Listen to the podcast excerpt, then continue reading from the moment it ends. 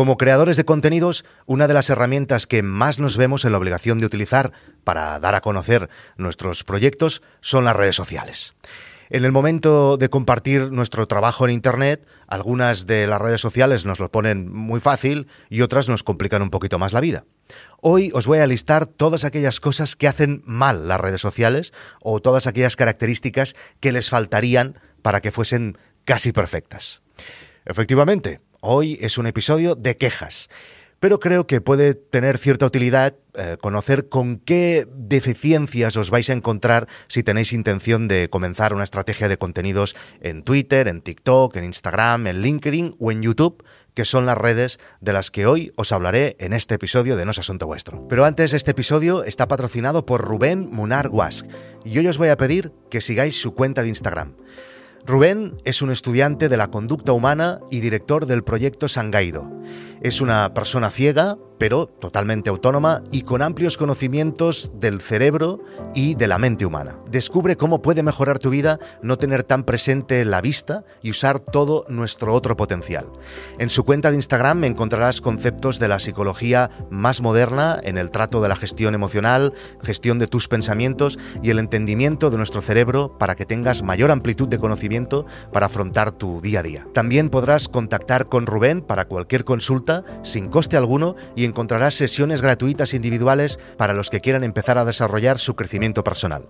Os dejo el link en las notas del programa o también podéis buscar Rubén Munar Wask en Instagram. Comenzamos con mi red social preferida, Twitter.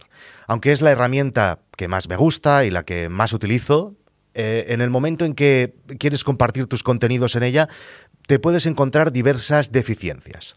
Por ejemplo, textos largos.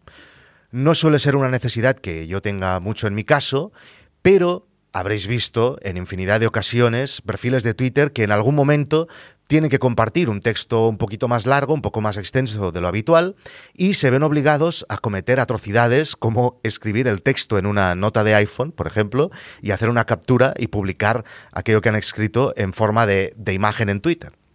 ¿Qué les costaría añadir una opción para escribir un texto más largo y que tenga un formato de fácil lectura dentro de las apps y dentro de las webs de Twitter?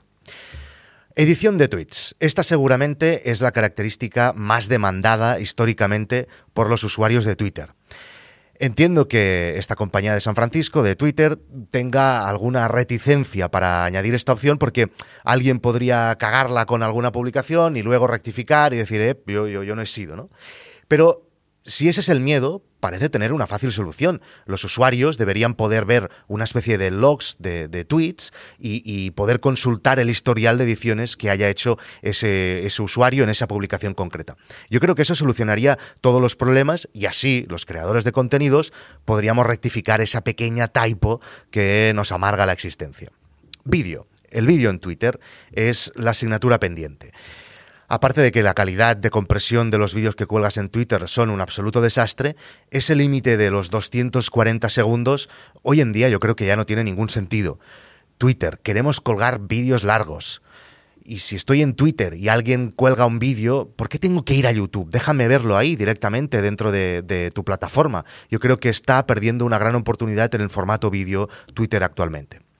Cambiamos de red social y nos vamos a TikTok. TikTok, aunque no es mi predilecta, desde mi punto de vista es la red social que mejor lo está haciendo. Puedes publicar vídeos desde la web, puedes programar esos vídeos, la interficie es muy clara, todo funciona a la perfección, pero aún así hay algunas cosas que le faltan. Por ejemplo, publicar vídeos de más de tres minutos.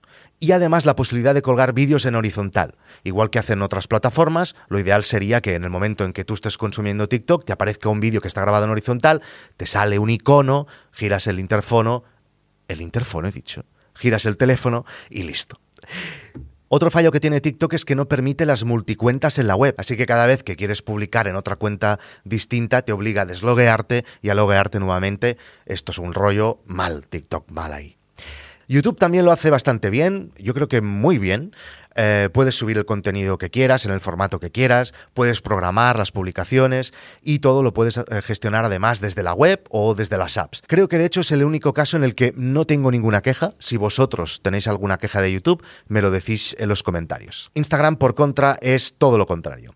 No se puede programar las publicaciones, no tienes multicuenta en la web, no puedes subir los contenidos desde el ordenador y un largo etcétera están añadiendo algunas de estas características que acabo de listar desde lo que ellos llaman Facebook Creator Studio, Creator Studio, pero mm, creo que estas características deberían aparecer nativamente en la app de Instagram. Yo creo que la mayoría de gente no sabe ni que existe un Facebook Creator Studio. Y acabamos con LinkedIn. En el caso del vídeo, que es lo que más publico yo, eh, puedes publicar vídeos largos, pero no se pueden programar. No puedes programar las publicaciones.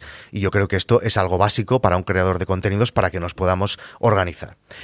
Yo creo que el sueño de cualquier creador sería una herramienta que permitiese integrar todas estas publicaciones en un único lugar, ¿no? Subes, por ejemplo, un vídeo y lo puedes programar automáticamente a YouTube, a TikTok, a Instagram, etc.